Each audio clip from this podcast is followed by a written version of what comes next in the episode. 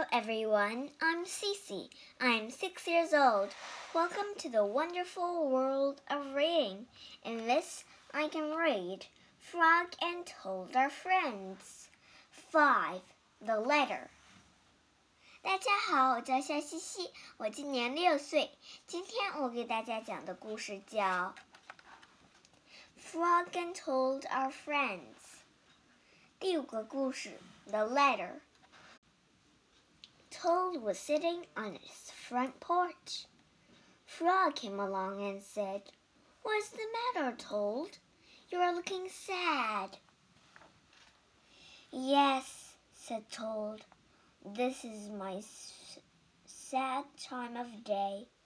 It is the time when I wait for the mail to come. It always makes me very unhappy. Why's that? Asked Frog. Because I never get any mail, said Toad. Not ever? asked Frog. No, never, said Toad. No one has ever sent me a letter. Every day my mailbox is empty.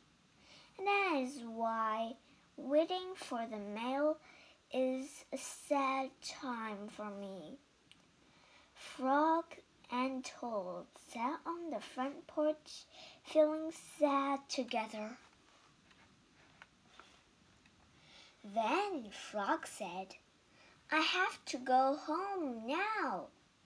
Toad, Toad, there is something that I must do. Frog hurried home. He found a pencil and a piece of paper. He wrote on the paper. He put the paper in an envelope.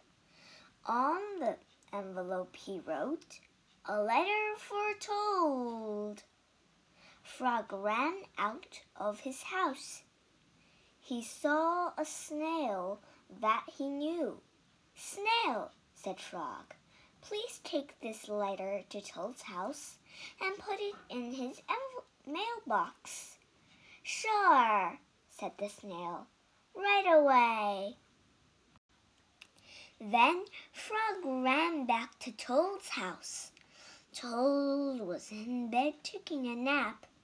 Toad, said Frog, I think you should get up and wait for the mail some more. No, Toad. I am I am tired of waiting for the mail. Frog looked out of the window at Toad's mailbox. The snail was not there yet. Toad, said Frog, you never know when someone may send you a letter. No, no, said Toad.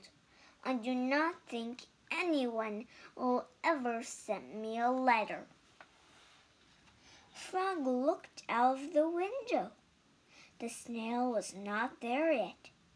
But Toad, said Frog, someone may send you a letter today. Don't be silly, said Toad. No one has ever sent me a letter before and no one who sent me a letter today. Frog looked out of the window. The snail was still not there. Frog, why do you keep looking out of the window? asked Toad. Because now I am waiting for the mail, said Frog. But there will not be any, said Toad. Oh, yes, there will, said Frog, because I have sent you a letter. Have you? You have? said Toad. What did you write in the letter? Frog said, I wrote, Dear Toad, I am glad that you are my best friend. Your best friend Frog. Oh, said Toad, that makes a very good letter. Then Frog and Toad went out onto the front porch to wait for the mail. They sat there, feeling happy together. Frog and Toad waited a long time. For days later, the snail got to Toad's house and gave him the letter from Frog. Toad was very pleased to have it. 在这个故事里，我们学三个单词。